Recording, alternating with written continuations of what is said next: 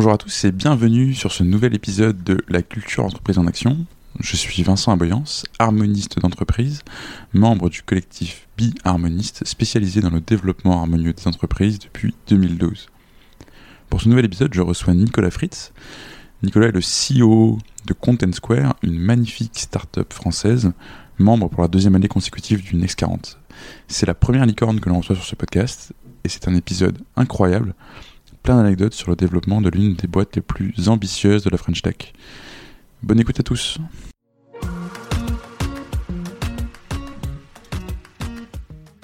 Et bonjour euh, Nicolas. Bonjour. Euh, je suis très content d'être avec toi. On est chez Mountain Square. Donc merci pour cet accueil dans vos nouveaux et superbes locaux. Euh, alors pour commencer, une question très traditionnelle euh, de podcast. Est-ce que tu peux te présenter, euh, Nicolas? Ouais, bien sûr. Donc je m'appelle Nicolas Fritz, j'ai 43 ans. Je suis le COO, donc directeur des opérations de Content Square depuis 5 ans et demi. j'ai rejoint la société quasiment au, au, tout début.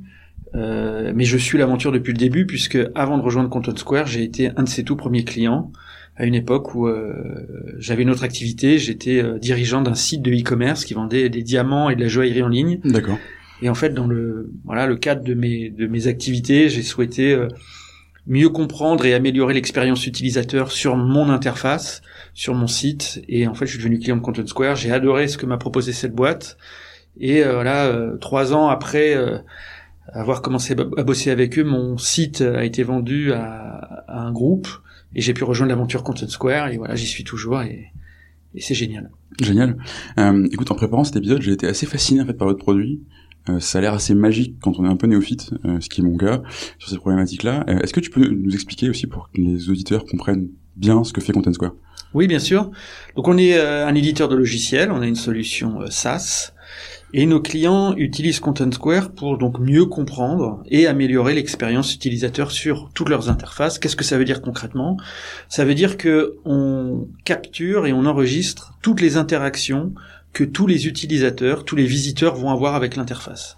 Donc ça passe par le mouvement de la souris, les clics, les textes qui sont enregistrés, toutes les interactions possibles, en étant 100% euh, euh, aligné avec toutes les directives CNIL, etc. Et donc on exclut tout ce qui est données personnelles. Mmh. Euh, et donc ça, c'est ça, c'est un truc qui est important pour nous. Et euh, voilà, toutes ces données qu'on collecte, elles sont ensuite euh, agrégées euh, à l'intérieur de, d'outils de, de, data visualisation mmh. et qui permettent donc de comprendre tout ce qui fonctionne bien, tout ce qui fonctionne pas bien, qu'est-ce qui pourrait fonctionner mieux. Et donc c'est ce qu'on appelle des insights. Hein, c'est, ça fournit des insights euh, qui sont des des, des, des, des, des, des possibilités d'optimisation de l'interface euh, et que ensuite nos clients mettent en production, ils font des modifications sur leur interface et ça leur permet d'améliorer tous leurs indicateurs d'une façon générale et en particulier leur taux de conversion quand ce sont des, des e-commerçants. Euh, voilà, ce qu'il faut savoir, c'est qu'une interface digitale aujourd'hui, elle vit mmh. euh, en permanence. Euh, une équipe digitale, elle va la modifier tous les jours, elle va rajouter des fonctionnalités, elle va rajouter du contenu, elle va rajouter des photos, elle va rajouter des produits. Et nous, ce qu'on souhaite, et c'est là qu'on accompagne nos clients, c'est qu'elles le fassent en se basant sur des data, mmh. en, en, faisant des analyses en amont pour prendre des bonnes décisions et faire les bonnes modifications. Et une fois que les modifications sont faites, c'est mesurer aussi la performance de ces modifications. Donc voilà, c'est rajouter de la de la data, de l'intelligence euh, au sein de toutes ces interfaces. D'accord. Donc en fait, enfin, c'est un espèce de SaaS qui qui joue qui joue le rôle en fait d'un UX researcher en, en continu tous les jours sur toutes les interactions euh, qui se passe sur le site internet exactement. des clients, c'est ça? Voilà, exactement. Et, euh, et c'est un enjeu qui est vraiment le, le plus important pour toutes les grandes marques, parce que euh, les marques euh, aujourd'hui euh, veulent proposer euh, une expérience la plus riche et la plus cohérente avec leur image sur tous les éléments de la marque, on va dire, que ce soit le produit bien sûr, mais aussi euh, ce qui l'expérience qu'on va vivre euh, dans un magasin euh, l'expérience enfin l'exemple qui revient toujours c'est quand vous allez euh, acheter euh, un produit Apple dans un Apple Store l'expérience que vous verrez au sein de l'Apple Store elle est millimétrée mmh. et vous sortez de là un peu dépouillé, hein, comme tout le monde, mais heureux. Mais avec, mais avec trois nouveaux Mac, et deux nouveaux iPhones, cinq coques. Et, exactement. Et mmh. au-delà du produit, on a vécu une expérience géniale. Et ben, les marques veulent proposer les meilleures expériences possibles cohérentes avec l'image et leur stratégie de communication, aussi sur les interfaces digitales. Donc il y a un enjeu colossal, d'autant plus en ces temps un petit peu compliqués où le digital est, au centre de tout. Et donc c'est pour cette raison qu'elles investissent massivement dans ce dans cette problématique et que Content Square est devenu euh, aujourd'hui la, la, la, solution numéro un au niveau mondial pour euh, pour les accompagner. Hmm. Parce que juste pour qu'on se rende bien compte, parce que enfin, quand clairement c'était pas mon c'était pas mon cas, je savais un peu ce que vous faisiez, je connaissais Content Square parce que vous commencez à avoir une certaine notoriété, vous avez levé beaucoup d'argent, on entend beaucoup parler de vous. Euh, il y a un chiffre qui m'a halluciné complètement. Euh, c'est le nombre de données que vous processez. C'est 9000 milliards de comportements. Euh, moi, mon cerveau est pas capable de processer un, un, un, nombre aussi grand, je pense. Comment tu fais et qu'est-ce que ça te permet de faire, même à l'échelle de Content Square, toute cette masse de données agrégées? Ben, comme, je te l'ai dit, on n'est pas dans de la donnée personnalisée, mais dans de la donnée agrégée. Et donc, quand on va s'adresser à un client qui a des centaines de millions euh, de pages vues, euh, soit quotidien, soit hebdomadaire, soit mensuel, ça représente des données vraiment très très importantes. Euh, ben, il faut être effectivement en capacité de pouvoir récolter ces données, les stocker, les processer. Pourquoi on récolte autant de données? Ben, Pour une raison, c'est que avant, on avait euh, plutôt tendance à faire des analyses qui couvraient l'intégralité des visiteurs d'un site et aujourd'hui et plus on avance hein, et plus le, nos clients aussi deviennent exigeants et experts plus ils vont rentrer dans des niveaux de granularité des analyses euh, importants et notamment en segmentant leur audience. Ah, par exemple, ça aussi. Bien sûr, on va on va faire des choses assez basiques comme euh, identifier les comportements euh, d'un visiteur euh, euh, qui visite le site pour la première fois ou alors d'un hmm. visiteur qui revient sur le site. Et puis on va regarder les comportements de ceux qui ont été jusqu'à l'achat et de ceux qui sont qui ont abandonné en page panier. Et les, les exemples que je vous donne sont infinis. Et donc euh, ce niveau de segmentation de l'audience et de l'analyse en fonction euh, de, de, de, niveau de segmentation euh, bah, nous oblige à récolter beaucoup de données. Bien sûr. Et à processer beaucoup de données. Donc il y a, il y a, il y a, il y a une vraie expertise autour de, de, de la big data qui euh, s'est développée chez Content Square et aujourd'hui on est aussi reconnu pour, pour ça. Ok. alors, du coup, pour remettre ce chiffre en perspective, comment est-ce qu'on fait pour, pour processer 9000 milliards de comportements en étant 700 employés? Bah, c'est pas nous qui le faisons, ce sont des machines. Hein. Donc, on travaille avec tous les tous les tous les grands providers, mais euh, oui, on a on a euh, on a une, une équipe R&D aujourd'hui euh, de près de 300 personnes sur une population totale de, de 800. quand je suis arrivé moi il y a 5 ans et demi, il y avait moins de 10 personnes à la R&D et une partie de l'équipe travaille sur la data, sur comment est-ce qu'on arrive à collecter cette data, comment est-ce qu'on arrive à à organiser cette data, comment est-ce qu'on arrive à la processer. Et on, on, utilise des outils euh, existants. Il y a pas mal de très belles solutions maintenant qui existent sur le marché. Et, euh, mais on innove beaucoup, hein, on fait de la recherche sur tous ces sujets-là pour euh, toujours calculer plus vite et surtout toujours calculer à moindre coût parce que ça peut coûter beaucoup d'argent tout ça. Hmm, d'accord. Alors justement, tu disais quand t'es arrivé, tu sais pas encore du tout ce qu'est Content Square aujourd'hui. Euh, beaucoup moins nombreux, petite taille, beaucoup moins de clients aussi, j'imagine. Euh, est-ce que tu peux nous retracer un peu les, grandes étapes, ou en tout cas les étapes qui t'ont marqué euh, dans le développement de Content Square? Oui, bien sûr. Euh, ben, il y a cinq ans et demi, allez, on va arrondir à cinq ans, Content Square, c'était une cinquantaine de clients en France. Euh, et voilà, environ un, un, million de chiffre d'affaires. Et aujourd'hui, Content Square, c'est et oui, pardon, une trentaine de collaborateurs. Et aujourd'hui, donc on va dire un peu plus de cinq ans après, Content Square, c'est 800 euh, clients, euh, 800 collaborateurs. Euh, c'est une activité qui a été multipliée par 100. C'est près de 300 millions de dollars euh, qui ont été un peu plus de 300 millions de dollars même qui ont été qui ont été levés et, et, qui sont investis. Et c'est quatre acquisitions, dont l'acquisition de notre premier euh, concurrent euh, américain, ClickTel. Euh, et voilà, on est devenu suite à cette acquisition, le leader mondial incontesté sur notre secteur. Et c'est marrant parce que j'ai, en disant tout ça, je, ça peut donner l'impression qu'on est arrivé au bout de quelque chose, mais quand on regarde les perspectives qu'on a en face de nous, on a l'impression qu'on est qu'au tout début de l'aventure, en fait. Hmm. et qu'on peut aller vraiment beaucoup beaucoup plus loin parce que le sujet qu'on traite est un sujet qui est encore naissant et sur un marché qui est en plein développement. Il y a de plus en plus d'acteurs, mais on pense qu'on a un coup d'avance, qu'on est le leader et, euh, et on a une vision, je crois, assez claire euh, de ce qu'on a envie de faire dans les prochaines années, à la fois sur le produit, à la fois sur euh, le développement de notre business d'une façon générale. Et donc oui, on pense que l'aventure Content Square est loin d'être terminée et qu'il y a encore beaucoup beaucoup de choses à faire sur ce sur ce marché. Justement, ça m'intéresse rapidement ce que tu dis sur euh, il y a de plus en plus de concurrents. Tu dirais que c'est un marché sur lequel il y a des barrières à l'entrée qui sont fortes, ou l'inverse que n'importe qui peut arriver avec une technologie et faire ce que vous faites? Il y a quelques barrières à l'entrée sur la partie euh, techno, propriété intellectuelle, c'est sûr. Euh, on est assez euh, agressif euh, à ce niveau-là, à la fois sur la dépose et la protection de nos brevets. C'est un sujet qui, qui, doit être aussi passionnant. Ouais. Comment tu protèges ce, ce type d'innovation technologique et comment tu sais que les autres t'ont copié avec leur algo plus ou moins, enfin leur algo ou leur, ou leur code. Ou ce que ouais, tu veux, ouais, bah, on a, ouais, ouais, on a, on, on a, on, on, travaille en tout cas, en tout cas, pas mal là-dessus. Euh, J'ai oublié ta question du coup. Ouais, c'était juste pour enfin, ma curiosité sur euh, le marché euh, et à quel point c'était facile de le, de, de oui. pénétrer ou à quel point vous étiez le, le first pass de boss comme on dit. Et ouais. En gros, il y a un autre élément. Il y a un autre élément qui est important, c'est ça que je voulais dire, c'est c'est euh, c'est la courbe d'apprentissage. Euh, c'est je dirais que le, ce que nous on appelle l'UX analytics, ce qui est notre métier et notre marché, est, est naissant. Il y a encore euh, euh, beaucoup à découvrir, je pense, sur ce marché.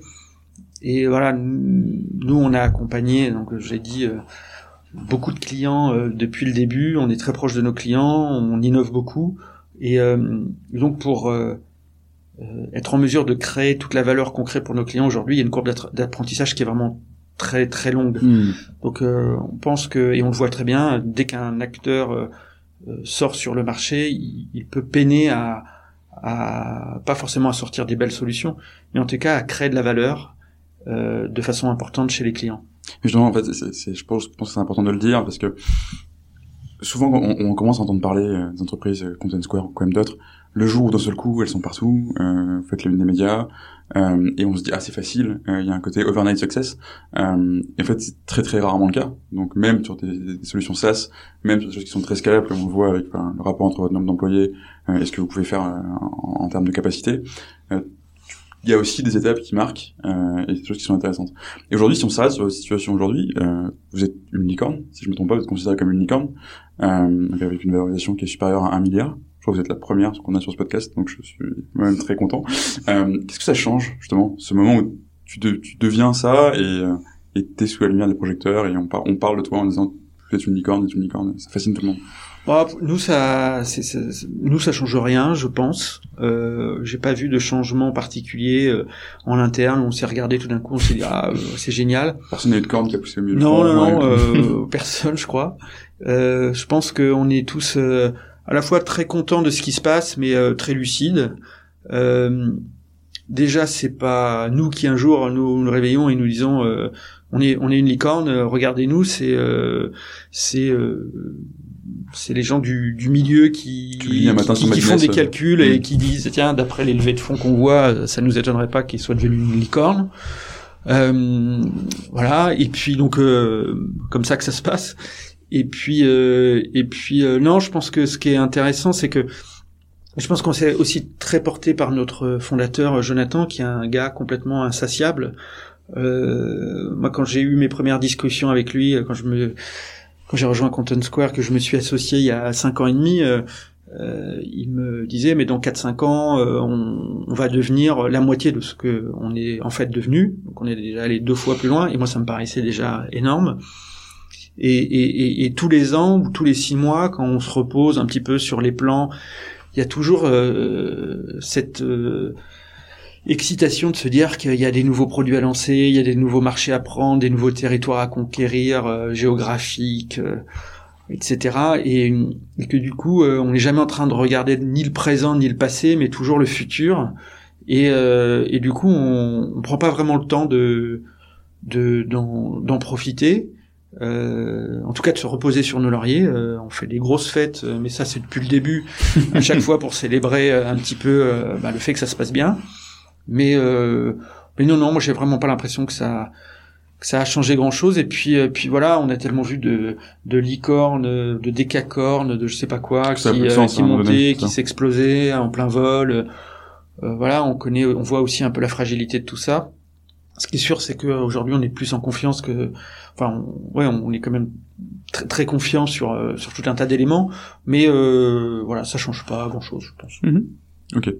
Euh, mais effectivement, du coup, c'est extrêmement intéressant cette hyper croissance que vous avez, enfin, j'allais dire subie, tu vois, c'est malheureux de ma part, mais comme tu le dis, on est toujours euh, en train de regarder le, le step d'après, le step d'après, et c'est comme ça aussi qu'on crée des super boîtes, etc. Mm. Ce qui est intéressant, c'est de regarder ça justement sur le prisme de votre culture entreprise, parce que tu sais, c'est aussi notre sujet chez. Biharmoniste. Euh, comment est-ce que tu, tu, as vu évoluer euh, la culture de Content Square et comment est-ce que tu la décrirais aujourd'hui simplement?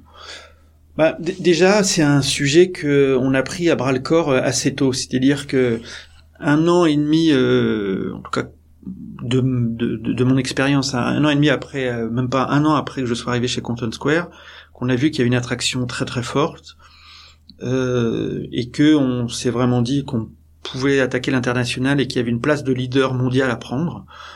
Euh, ça pouvait paraître très arrogant à l'époque. Euh, un, des premiers trucs qu'on s'est dit, c'est que il fallait que euh, on attaque les US et que euh, il était indispensable que Jonathan, le fondateur, qui incarne hein, Compton Square et qui incarnait la culture de Compton Square, qu'il incarne toujours, je crois, s'installe aux US et euh, il, il, était euh, vraiment le, le, pivot de l'entreprise quoi. C'est à dire que tout était très très centralisé autour de lui.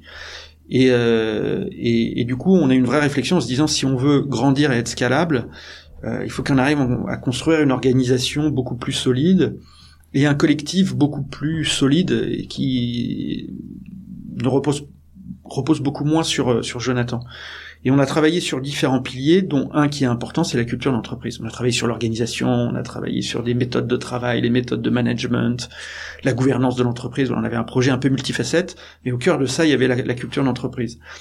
Et, euh, et donc il y a, euh, oui, à quatre ans, euh, euh on était à cette époque-là, je crois, une soixantaine de collaborateurs. On a réuni tout le monde pendant une journée pleine.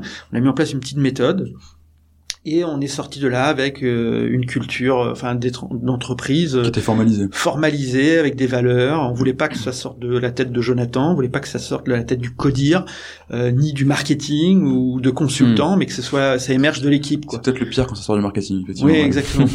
Donc nous, on voulait que ça sorte de l'équipe. On a même regardé le truc et on a trouvé ça plutôt sympa. Et, je crois que c'est vraiment un, des trucs que, que, des meilleures idées qu'on a eues parce que du coup, euh, l'équipe c'est reconnu puisque c'est elle qui a sorti euh, les valeurs. Et puis ensuite, une fois qu'on avait les valeurs, on s'est dit euh, et, qu'on a matérialisé cette culture, on s'est dit mais comment est-ce qu'on fait transpirer ça partout? Dans les méthodes de recrutement, dans les méthodes de management, etc. Et donc on a tenté de définir des de, de, de, de, de voir comment on pouvait modifier notre organisation, nos process, nos rituels euh, et notre fonctionnement d'une façon générale pour que ça incarne euh, les valeurs, que les valeurs ce soit pas juste des jolis tableaux et des mots mis au mur, mais qu'ils soient incarnés dans tout ce qu'on fait quoi. Et, euh, et depuis en fait ça ne s'est jamais démenti. Et on a continué à fonctionner comme ça. Et je suis très surpris et agréablement surpris que à bientôt 800, la euh, culture soit toujours aussi euh, cohérente et préservée. Euh, avec des fois des, des, des, des difficultés, hein, parce que parce que euh, on peut avoir tendance à faire euh, avoir des gens qui quittent l'entreprise, hein, c'est-à-dire mmh. des gens qui sont vraiment des gens de grand talent, mais qui se reconnaissent pas euh, dans les valeurs, dans la culture, et ça arrive souvent. Oui. Ça, ça peut arriver. Enfin, plus tu attends pour mettre en œuvre cette, cette phase de clarification justement de tes valeurs et de ta culture, où vous l'avez fait quand vous étiez 60, donc vous êtes 10 fois plus, plus que 10 fois plus, plus tu attends, plus tu risques d'avoir des enfin, si tu le fais contraint et forcé parce que tu sens qu'il y a des tensions etc ce qui peut être le cas des fois on se dit on va travailler là-dessus parce qu'on sent qu'il y a un problème plutôt que parce que on a des ambitions et on veut être, avoir un socle et des fondamentaux qui sont clairs oui. si tu et donc du coup si tu attends ce moment-là c'est à peu près sûr que tu vas avoir des gens qui vont quitter le navire ouais, ouais, exactement. Euh, et c'est plutôt ça en fait parce que enfin eux eux sont pas alignés euh, avec les valeurs euh, d'entreprise il y a une tension qui se crée euh, et t'as donc forcément enfin eux ils ont, ils ont intérêt à partir et toi t'es c'est horrible à dire, mais t'es peut-être mieux sans aussi. Euh, et alors toi, du coup, dans, dans le fait de faire ce, ce processus euh, très tôt, il y a autre chose qui peut se passer aussi, notamment avec de l'hypercroissance comme la vôtre. Tu fais venir plein de nouvelles personnes, tu ouvres plein de nouveaux pays, on va y revenir. Euh, est-ce que tu as ressenti le besoin à un moment donné de réactualiser ça? Ou est-ce que c'est quelque chose qui se fait en de manière continue? Ou est-ce que juste euh, vous avez réussi à être euh, hyper précis dans votre recrutement et tous les gens qui viennent sont en adhésion parfaite avec votre culture? Non, je pense que... Bah, moi, je pense que on a effectivement, je pense, recruté des gens qui étaient globalement hein, plutôt alignés avec notre culture. S'ils l'étaient pas, euh, ils, ils, sont rentrés dedans, quoi, et je pense qu'ils y ont pris un certain plaisir. Euh, il y a aussi des gens, euh, je, je pense pas qu'il existe une entreprise où 100% des salariés sont à 100% dans la culture, dans, ils se reconnaissent dans les valeurs. Ce qui est important, c'est qu'il y ait euh, une majorité, quoi, qui est quelque mm. chose de, de, suffisamment homogène. Il y a des gens qui sont un peu plus spectateurs de tout ça, mais sans forcément que ça les, ça les dérange. Donc, euh, non, je, je, pense que euh, l'élément qui a ou, qui était peut-être le plus euh, le plus gros challenge, ça a été les acquisitions. Hmm. Euh, et notamment, euh, on a fait quatre acquisitions. Alors trois acquisitions où le nombre de salariés était inférieur à 20. Euh, donc, on va dire que c'est un petit peu plus simple de de, de, de, de réussir une intégration. Là où, quand on a fait l'acquisition de Clicktail, on, on, avait 200 collaborateurs à, hmm. à intégrer. Et euh, je pense que c'est effectivement ces acquisitions qui ont pu nous faire euh, corriger un petit peu le tir ou le, le, le modifier un petit peu. C'est une greffe, en fait. Ouais, c'est effectivement c'est une greffe. C'est une, c'est aussi à ce niveau-là, c'est c'est un peu une famille recomposée, quoi. C'est euh, hmm. forcément il y, a, y, a, y, a, y, a, un mélange qui se crée, mais je vais peut-être être un petit peu prétentieux ce que je vais dire, mais je pense que notre culture est tellement, tellement forte, notre culture de base, elle est tellement forte et elle est, je crois, bienveillante. Hmm.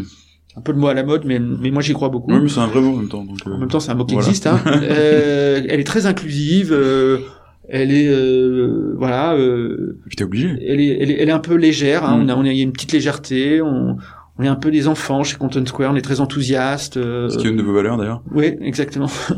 et euh, et, euh, et, du coup, euh, je, je, constate que à chaque fois, les, les gens sont plutôt euh, contents de s'inscrire dans, dans, dans, dans, cette nouvelle culture. Donc, il y a, y a les acquisitions, il y a bien sûr l'international qui a joué, qui a joué.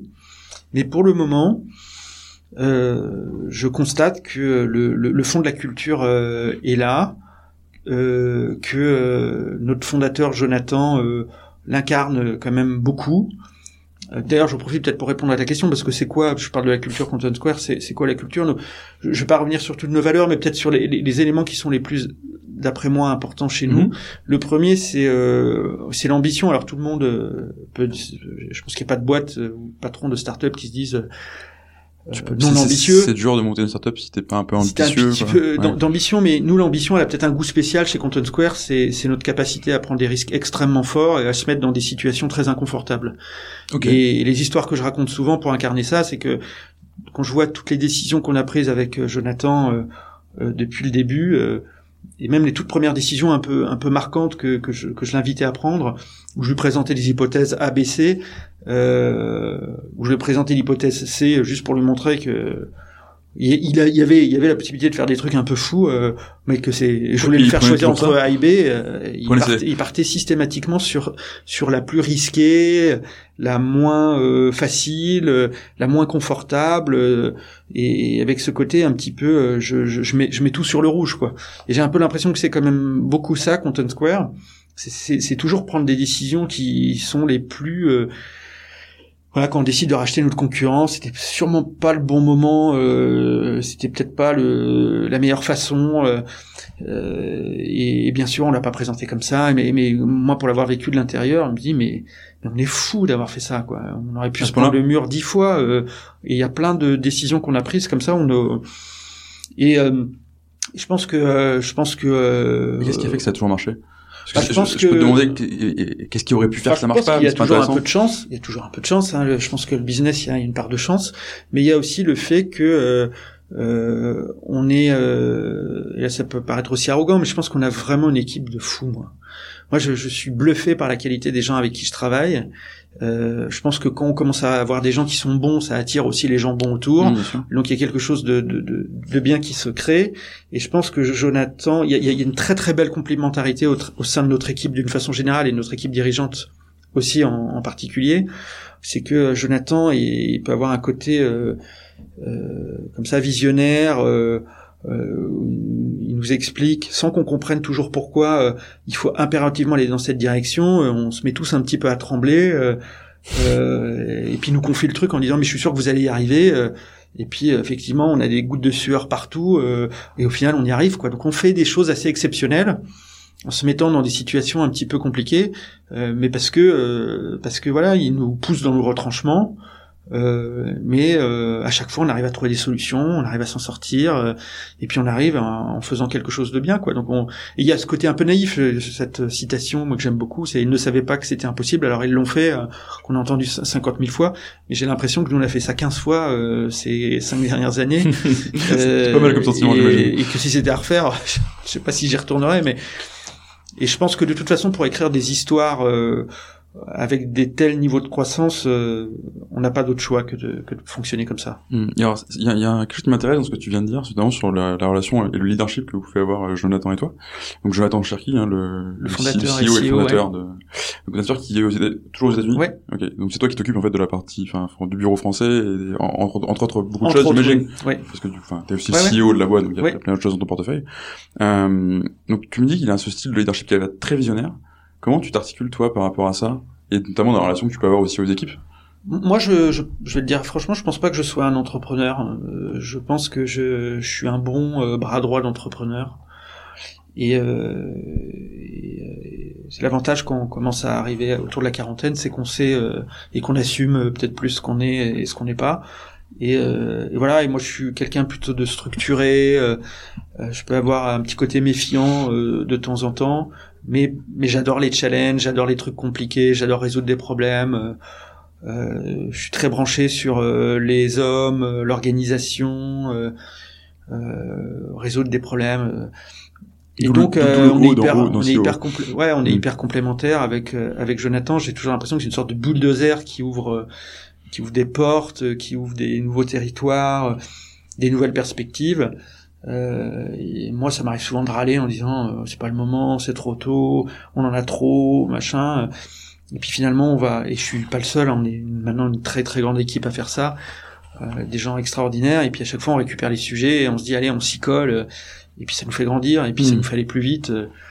Euh, donc il y a une très très belle complémentarité, mais maintenant qui est portée euh, par une, vraie vraie belle équipe quoi. Il y a un côté venir pas venir, venir paver la voie qui est ouverte en fait. C'est, Comment? Il y a un côté venir paver la voie. Ouais, ouais, c'est exactement ça.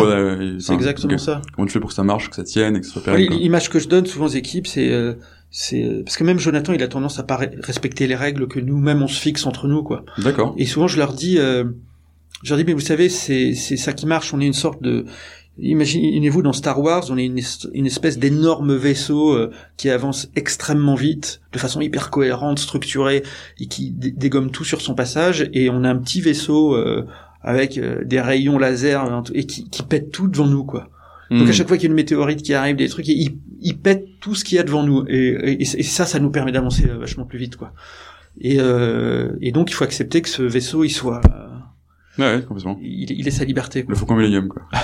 Exactement. voilà, c'est pour tous les fans de Star Wars. Voilà. Euh, ok, alors, et du coup, si on revient euh, sur cette sur ce dont tu nous as pas mal parlé, euh, ces acquisitions que vous avez fait, euh, alors tu as le droit de me corriger, euh, pour moi, tu, vous avez deux types d'acquisitions.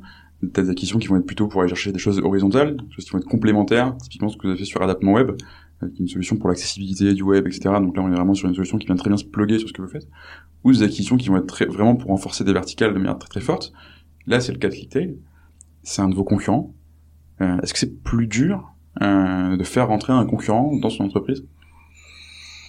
Oui, parce que, euh, mais enfin c'est oui, mais moins que ce que je pensais. C'est-à-dire que effectivement, quand on va racheter des solutions comme Adapt Web, comme Pricing Assistant, qui sont vraiment des solutions qui viennent compléter l'offre produit Content Square, c'est ni plus ni moins des euh, éléments qui étaient dans notre vision produit. Et, là, l'idée, c'est vraiment de dire, euh, on, sait qu'on a plein de façons de faire évoluer notre produit, des nouvelles offres qu'on pourrait lancer à moyen terme, voilà, on est obligé de faire des arbitrages. là, tout d'un coup, on a des entreprises qui s'approchent de nous, ou alors qu'on approche et, on les rachète, et du coup, on gagne des années de développement sur une partie de notre mmh. produit. Donc, euh, et là, effectivement, c'est assez simple, quoi c'est quand, quand, quand, vous rachetez un concurrent qui lui-même était numéro 1 et nous regardait comme un petit numéro 5 4 3 2 oui en plus c'est cette situation là et tu les rachètes quoi. Euh, voilà en plus il y a la dimension peut-être un peu culturelle les Frenchies contre les américains américano-israéliens parce que oui parce que je, je, je sais pas te, te le dire mais dans ma super préparation il me semblait que c'est une boîte israélienne oui c'est une boîte israélienne je dis américaine parce qu'en fait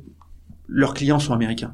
Okay. Euh, mais effectivement, la boîte à la base est américaine, mais euh, avec toute l'équipe produit, R&D et tout le back office euh, à Tel Aviv, mais euh, des équipes marketing, sales, customer success et que des clients, 90% de clients américains.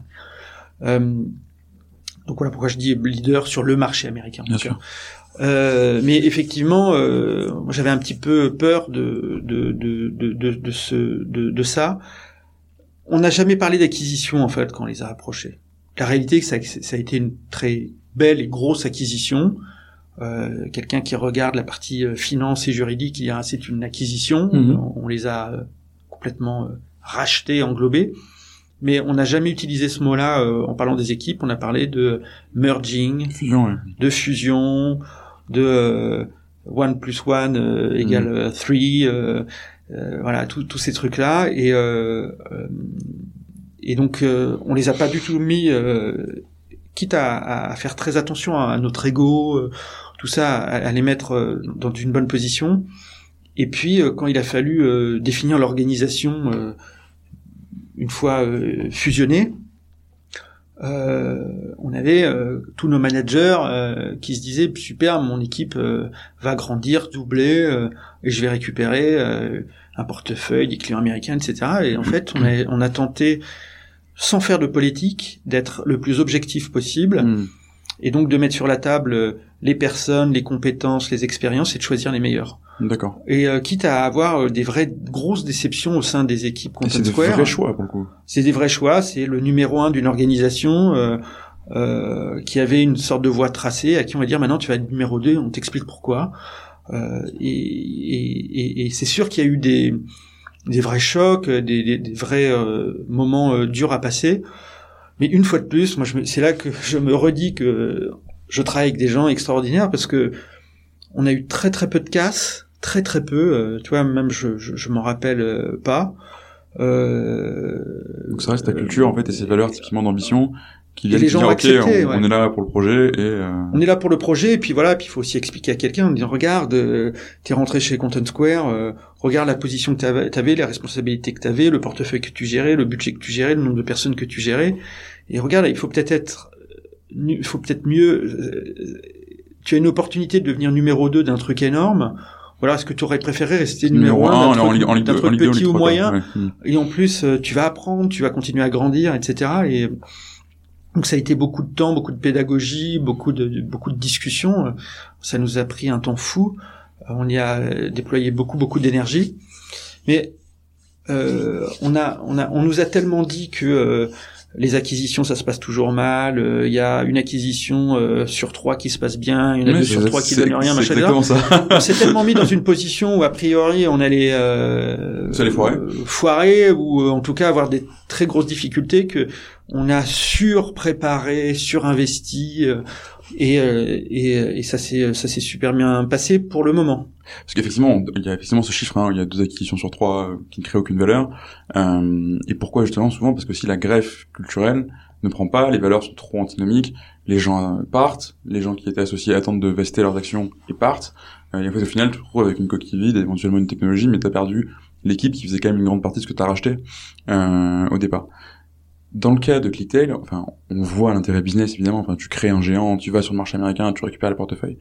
Est-ce que c'est une question que vous vous êtes posée à l'époque euh, de est-ce que notre culture et nos valeurs sont compatibles avec les leurs? Et si oui, comment vous avez fait pour savoir ça? Bah oui. Et euh, quand on a euh, quand on a décidé d'acheter, on, avait au préalable fait un audit de la culture. Ah, c'est très, très intéressant ça. Des deux côtés, on avait échangé là-dessus. Eux, on avait un plan en tête. Ok. On s'était assuré que d'après nous, il y avait rien d'antinomique euh, et que euh, on était confiant sur, euh, sur sur la capacité d'avoir un plan d'intégration. et, et on l'a fait pour toutes les acquisitions, même les, les, les plus tu petites. fais un audit de culture systématique. On fait un audit de culture qui est plus ou moins approfondi, hein, forcément, mais et, et, où on a un vrai plan derrière. Il y a un deuxième élément qu'on fait, c'est que euh, on a mis en place des, des techniques de, de, planification de nos projets euh, à travers ce qu'on appelle des master plans. Et en fait, à chaque fois qu'on travaille sur une sur une acquisition, euh, on, on, mobilise une grosse partie de l'équipe hein, euh, pour euh, aller très très loin dans la planification de ce qu'on fait, avec un objectif d'alignement euh, il y a rien de pire quand on rentre dans une, j'imagine, hein, qu'on rentre dans une boîte et qu'on se fait racheter, c'est de, c'est, c'est le flou quoi. Le flou sur Mmh. moi en tant que personne, euh, le flou sur le projet, on dirait- et, et, et- les phrases, non mais on, on va construire ça, ça va venir, sois patient, etc. C'est, je pense qu'il y a rien de pire.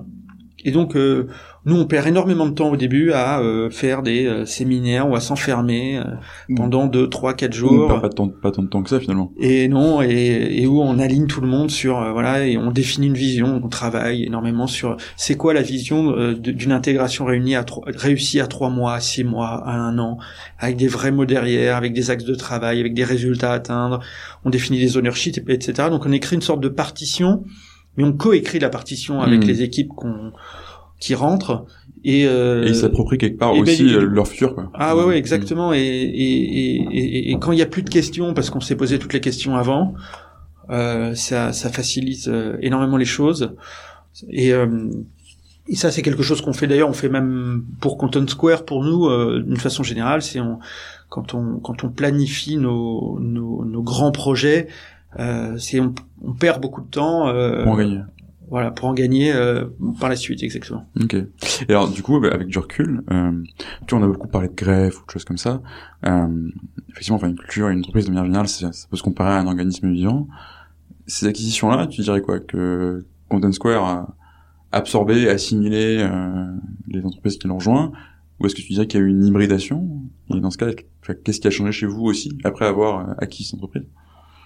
Je pense que sur les, les trois petites, il n'y a pas eu euh, de, de grandes modifications parce que c'est, je pense que les, les, différences de taille étaient, étaient trop importantes. Euh, maintenant, euh, ou en tout cas, elles sont, elles sont, elles sont très relatives.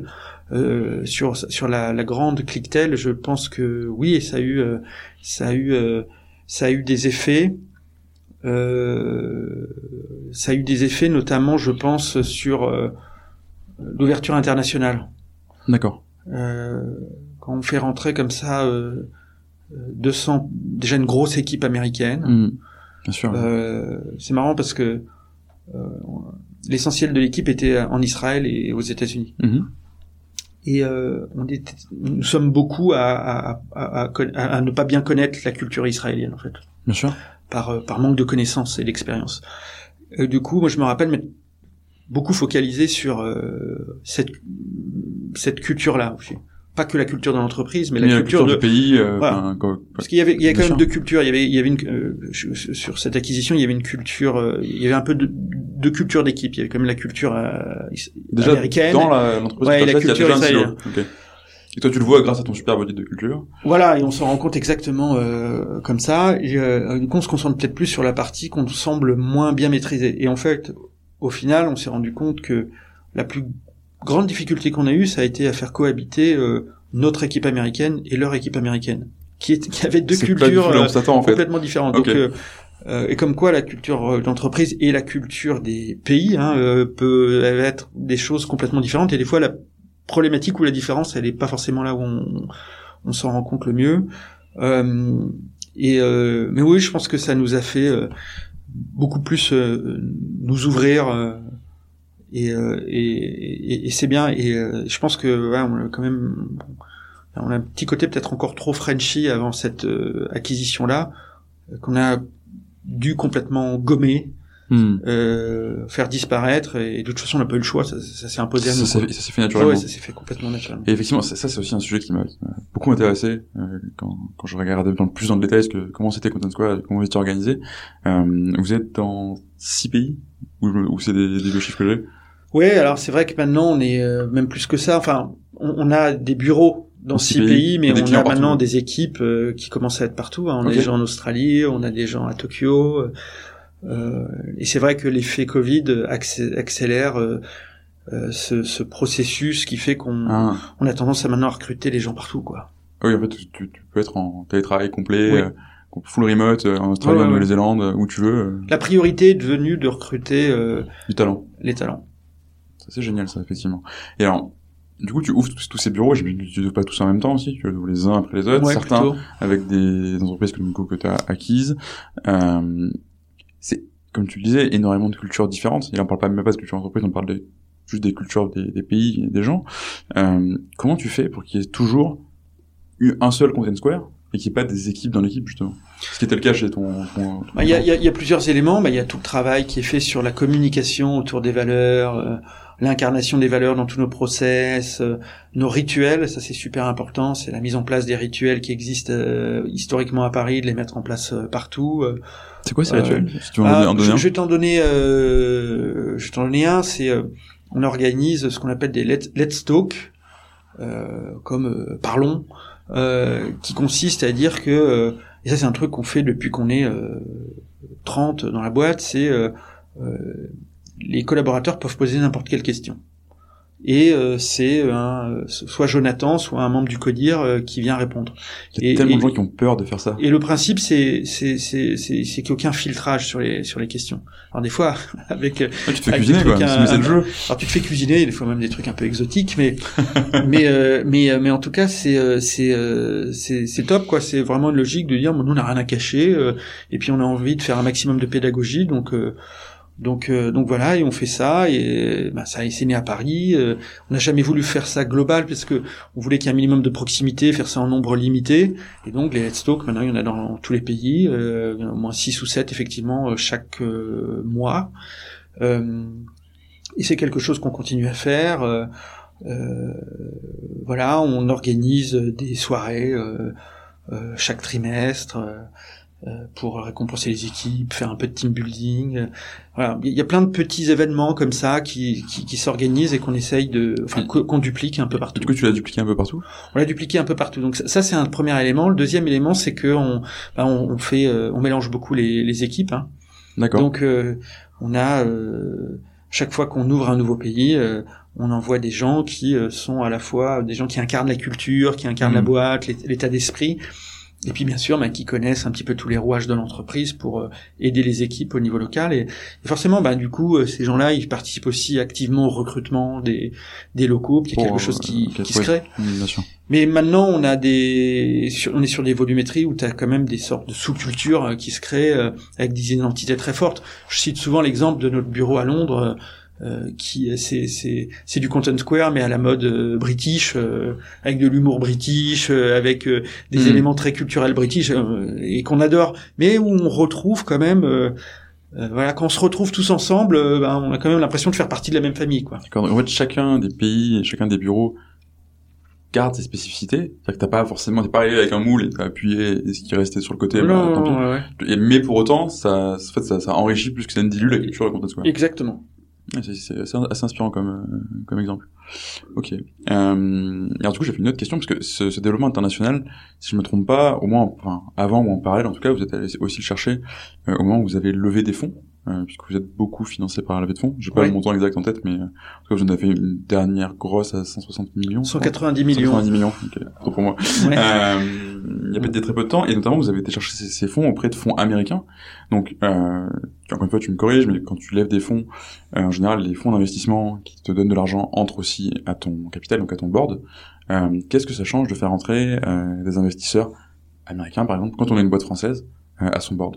En termes de culture, de possibilité de faire des choses Moi, je n'ai, je crois qu'on n'a rien vu de négatif. Euh, euh, on a la chance. Euh, aussi peut-être d'avoir pu sélectionner un petit peu nos investisseurs, c'est-à-dire que on n'a jamais été dans des situations un peu désespérées à prendre. T'as besoin de ta piqueur de cash. Voilà, n'importe qui. Et du coup, on a eu le, le choix et, et, on a pu faire entrer des gens avec qui on avait vraiment envie de bosser et qui qui fonctionnaient comme nous. C'est-à-dire, ce qu'on attendait nous d'investisseurs, c'est qu'ils soient présents quand on en a besoin, qui euh, qui fasse pas d'ingérence, qui nous laisse un maximum d'autonomie, euh, qu'on fonctionne à la confiance, euh, mais qui soit présent euh, pour euh, nous apporter des fonds, mais aussi beaucoup pour nous apporter du business, hein, parce qu'un fonds d'investissement, c'est quand même une équipe qui est en relation avec des centaines de boîtes qui peuvent être des clients de Content Square. Et il te pousse à toutes ces participations. En fait. ouais, je me rappelle Jonathan qui avant, avant les avant les deals euh, demander aux, aux, partenaires des fonds d'investissement euh, de s'asseoir à côté de lui et d'ouvrir leur page LinkedIn. Et il explorait la ah, page LinkedIn. Et limite, on prenait notre décision en disant non, on va plutôt aller avec eux parce que eux, ils vont pouvoir nous faire du mais business. Mais vraiment l'embarras du choix, quoi. Non, non, on avait, non, non, c'est un peu caricatural, mais en tout cas, ça s'est un peu passé comme ça. Je dis pas que c'était dix personnes, hein, mais en tout cas, c'est comme ça qu'on a pu qu'on a pu faire. Et, euh, et sinon, euh, nous, on, on, est sur un modèle économique SaaS, euh, et, et c'est vrai que le SaaS est un est un modèle extraordinaire en termes de scalabilité. Tu peux me dire en deux mots ce que c'est pour les gens qui écoutent Alors ça, c'est le, bien sûr, c'est le, c'est un peu le nouveau nom du logiciel, c'est Software as, a Service. Donc c'est des solutions euh, logicielles que les clients euh, euh achètent euh, et qu'ils utilisent sous forme d'un service tous les mois, donc ils payent un abonnement. Hmm. Donc c'est c'est un modèle qui est extrêmement euh, scalable puisque l'idée c'est que vous faites l'acquisition d'un client et que ce client vous espérez qu'il va rester euh, non pas un mois ou un an, mais des années entières parce qu'il va prendre votre solution, ça va devenir une solution de son stack hmm. et qu'il s'en séparera jamais parce que maintenant ça fait partie des meubles chez lui. Et, tu, donc, produis, euh, produis qu'une fois et tu vends de manière limitée. Donc tu vends qu'une fois, euh, il faut bien sûr renouveler les contrats tous les 24 mois, 36 mois selon la durée des contrats, mais donc c'est un modèle en escalade, mmh. c'est-à-dire que l'acquisition d'un client, elle est peut-être un peu plus compliquée. Elle a un coût. Et elle a un coût sûrement plus important. Mais par contre, une fois qu'on a fait l'acquisition d'un client, mmh. ben, et t'as pas de t'as pas de problème de stock, enfin de coût, etc. Tu vends un seul outil que t'as développé une seule fois et tu peux le vendre de manière infinie, illimitée, réplicable. Ce qui explique aussi les niveaux de valorisation de ces entreprises euh, de tech et, et, surtout dans le SaaS où vous avez un modèle euh, qui est très puissant et exponentiel. Et, et c'est vrai que euh, on souhaitait avoir au capital des investisseurs qui ont une très grande culture euh, SaaS, euh, des portefeuilles de boîtes de SaaS qui ont déjà euh, traversé tout ce qu'on a traversé pour pouvoir bénéficier de leur expérience et une fois de plus de leur réseau. et c'est vrai que bah, ces investisseurs-là sont souvent outre-Atlantique, en tout cas pour certains, il n'y a pas que, hein, on a quand même des fonds français comme la BPI, euh, Raseo, euh, ou d'autres qui sont euh, qui sont des fonds français qui extrêmement puissants avec des, des, gens super d'ailleurs en, partenaire qui nous accompagnent, qui jouent des, des rôles vraiment super importants chez nous. Euh, mais c'est vrai que euh, des fonds d'investissement comme ça qui ont investi dans les dans toutes les les, les, les, les, les success stories du SaaS, on, on, va en chercher aussi aux US. avec cette idée aussi que un leader mondial euh, dans le SaaS, c'est euh, c'est un acteur qui a euh, comme premier marché les US. D'accord. Qui est leader aux US. Euh, c'est quand même le marché incontournable, quoi. Ce qui explique que beaucoup de boîtes de SaaS françaises partent aussi chercher la croissance aux États-Unis, en fait. Exactement. Hmm, ok. Mais c'est intéressant ce que tu dis parce qu'on a, on a souvent l'image vue de l'extérieur et c'est un peu, il y a un peu un côté euh, pop culture aussi. Euh, je sais pas si tu connais la série euh, Silicon Valley par exemple, tu vois, qui a un peu cette, euh, cette caricature du monde des startups. Je, non, je, je l'ai pas vu, mais je l'ai entendu parler. Elle est assez excellente, en tout cas, je te la recommande. Et typiquement, enfin, les fonds en fait passent leur temps à faire des, des mauvais coups à cette équipe de, de, de jeunes start et typiquement du jour au lendemain, ils dégagent le, le CEO et le fondateur, puis ils mettent un, mec qui est établi, qui a un profil, etc. du coup, en fait, c'est intéressant aussi que tu nous dises qu'un fonds, c'est parce qu'on le sait quand on est dans ce milieu-là pas forcément à l'extérieur. Un fond, c'est aussi un partenaire et il vient pas changer ta culture en fait. Il s'insère parfaitement dedans et tu le choisis aussi toi en fonction. Ouais, ouais, ouais, euh, complètement. Et puis, euh, et puis, vous voyez, à la taille qu'on a, euh, on pourrait être un petit peu plus chahuté, quoi. Des fois, moi, je me dis, quand je, quand j'ai démarré, pour être très honnête, quand j'ai démarré cette aventure, euh, je me disais que si jamais il y avait une chance qu'on arrive à, à ce niveau de taille, il y aurait euh, certains d'entre nous, moi peut-être, qui feraient peut-être plus partie de l'aventure, ou alors qui seraient un peu mis de côté, euh, parce qu'il faudrait faire venir des gens établis, comme tu dis, qui ont déjà fait, qui ont de l'expérience, etc. Des rockstars. Quoi. Voilà. Et, euh, et en fait, non, euh, les discussions n'ont pas lieu d'être euh, à ce stade. Alors aussi parce que sûrement les résultats sont globalement là, mais je pense aussi que et ça revient un petit peu sur ce dont on parlait, la culture d'une entreprise, l'âme d'une entreprise, c'est aussi son fondateur. Et chez nous, c'est un truc qui est tellement important. C'est son équipe dirigeante, c'est voilà c'est son âme et, euh, je pense qu'en en remplaçant des gens au mauvais moment euh, on, on, casse quelque chose alors je j'espère je, que l'équipe que je décris n'est pas que l'âme de l'entreprise parce qu'elle fait quand même des choses. Mais je pense que voilà peut-être qu'on sous-estime euh, aussi euh, ben, tout le bagage qu'on a avoir traversé tout ça euh, et puis ça forge les choses évidemment. ouais puis ça forge les choses. Puis je pense que souvent ce qu'on se dit avec Jonathan quand on, on imagine les étapes d'après, c'est on, on, se dit que le, le, pilotage d'une boîte comme celle-là, c'est c'est l'image qu'on prend souvent, c'est celle du chef d'orchestre. C'est-à-dire que le chef d'orchestre, c'est pas forcément un excellent musicien, c'est pas le meilleur des musiciens, mais son job, c'est de recruter les meilleurs musiciens, de faire en sorte qu'ils soient à l'aise au milieu de l'orchestre, qu'ils se sentent bien, qu'ils soient heureux, qu'ils jouent bien, et, que quand tout le monde joue bien, ça fait une mélodie euh, parfaite. Tu les mets en harmonie et qu'on a mis en harmonie. Euh, oh, excellent. Et donc, c'est exactement ça euh, en fait euh, qu'on porte, tu vois. Enfin, c'est c'est totalement ce que tu viens d'expliquer. J'ai même pas besoin d'expliquer au début ce qu'on au début de l'épisode ce qu'on fait en intro, tu vois. Voilà, super. C'est complètement ça. Et, euh, et, alors du coup, tu, tu parlais des prochaines étapes pour pour Content Square.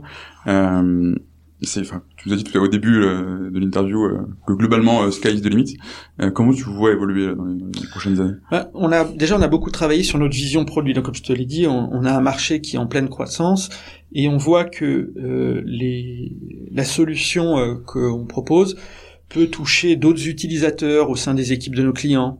Euh, toi, par exemple, on est en train de développer une solution qui s'appelle Fine and Fix, qui va être un autre produit. D'accord. Ce produit, euh, il va plutôt viser les équipes techniques, enfin en partie les équipes techniques euh, côté client, qui aujourd'hui n'utilisent pas du tout Content Square. On a développé CS4 Apps, qui est euh, Content Square pour les applications mobiles. On a euh, une solution pour côté client, tous ceux qui travaillent sur le hmm. produit et le merchandising. L'expérience utilisateur, c'est c'est quelque chose qui touche tous les éléments du site en fait. D'accord.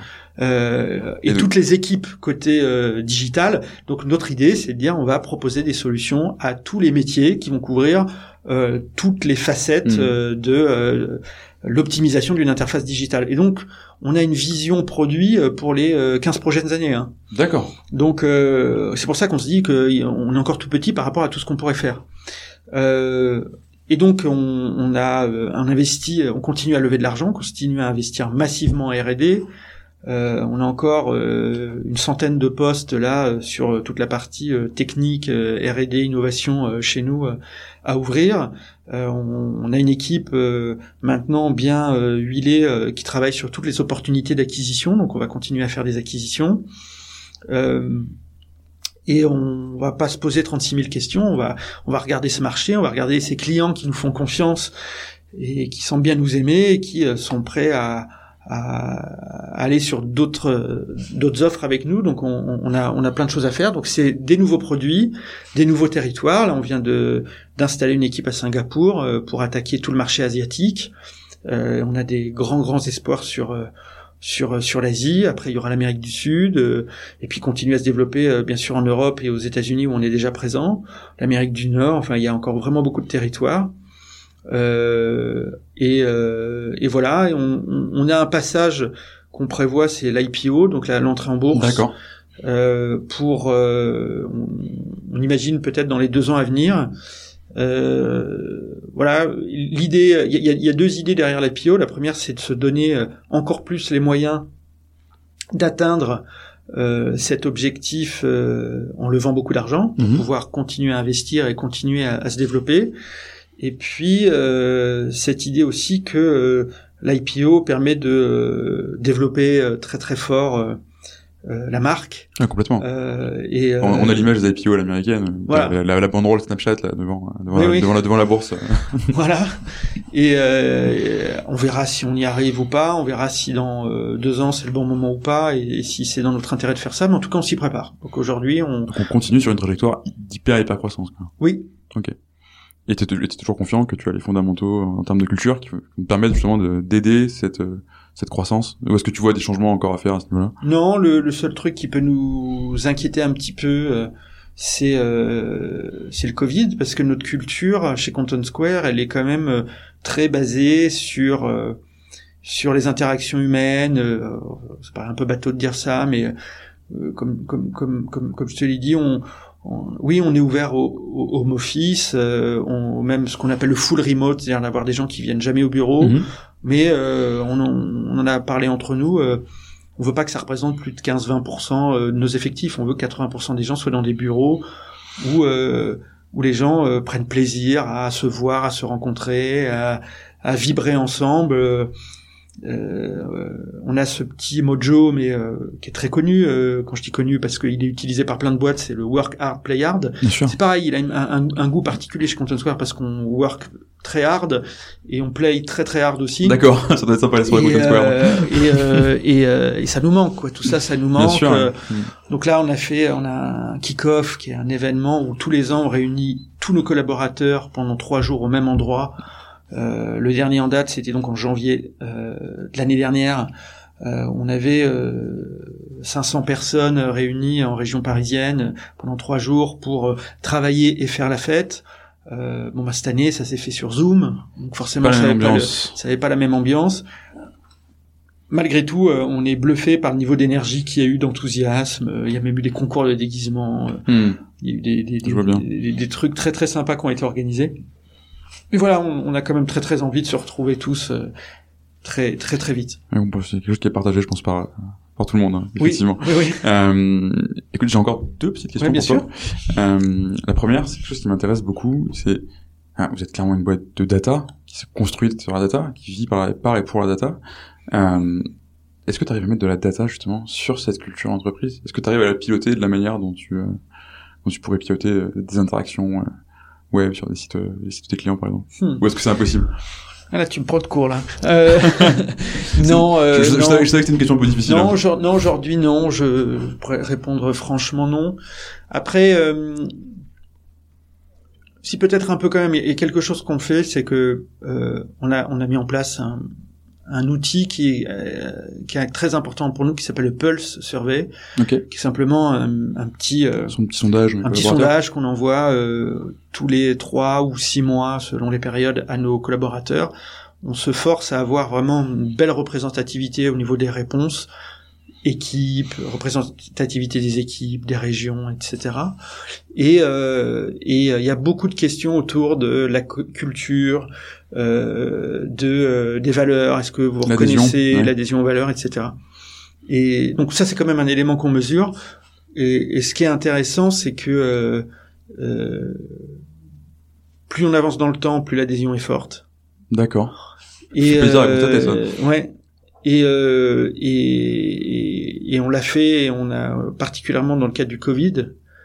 Et l'adhésion a été en renforcée dans le cadre du Covid. Donc euh, et ça c'est top, c'est Ah oui, top. oui. euh, Donc euh, voilà, c'est pour ça qu'on est plutôt confiant aujourd'hui sur euh, sur tous ces éléments.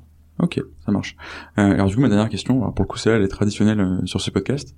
Euh, c'est toi, du coup, quel serait le conseil euh, que tu donnerais à un chef d'entreprise qui soit en hypercroissance ou pas, et qui hésite justement à se dire, euh, on va travailler sur euh, notre culture entreprise, on va vraiment en faire quelque chose de décliné à 360 degrés, c'est exactement ce que vous avez fait et que tu nous as dit au début. Ouais, quel est ton conseil pour, euh, pour Euh, qui se pose des questions? Moi, je pense qu'il faut vraiment travailler dessus. Euh, il y a, je sais qu'il y a des gens qui disent ah non, mais surtout pas parce que sinon on fait quelque chose de faux, c'est trop construit.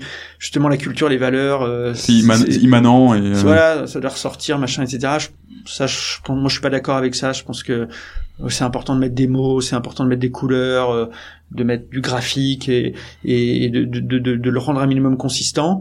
Euh, et euh, par contre, euh, ce que ce qu'il faut surtout pas faire, c'est c'est c'est c'est c'est forcer les choses. C'est-à-dire que si vous sentez que ça s'incarne pas naturellement, euh, c'est qu'il y a un problème, c'est que ça a été mal défini. Moi, j'ai l'impression que quand je regarde nos valeurs, par exemple, Hmm. et quand je regarde le management de cette entreprise, euh, euh, j'ai l'impression que c'est hyper cohérent. C'est hyper cohérent. Euh, euh, et, et, et pour l'instant, c'est toujours le cas. J'espère que ça va durer le, le plus longtemps possible. Donc, euh, euh, voilà, c'est ça les deux conseils que je donnerais. Ok. Bah, Écoute, je propose qu'on s'arrête euh, là-dessus, Nicolas. Euh, mille merci pour cette interview. Merci à un toi. vrai plaisir de la faire. Euh, et puis à bientôt. À bientôt.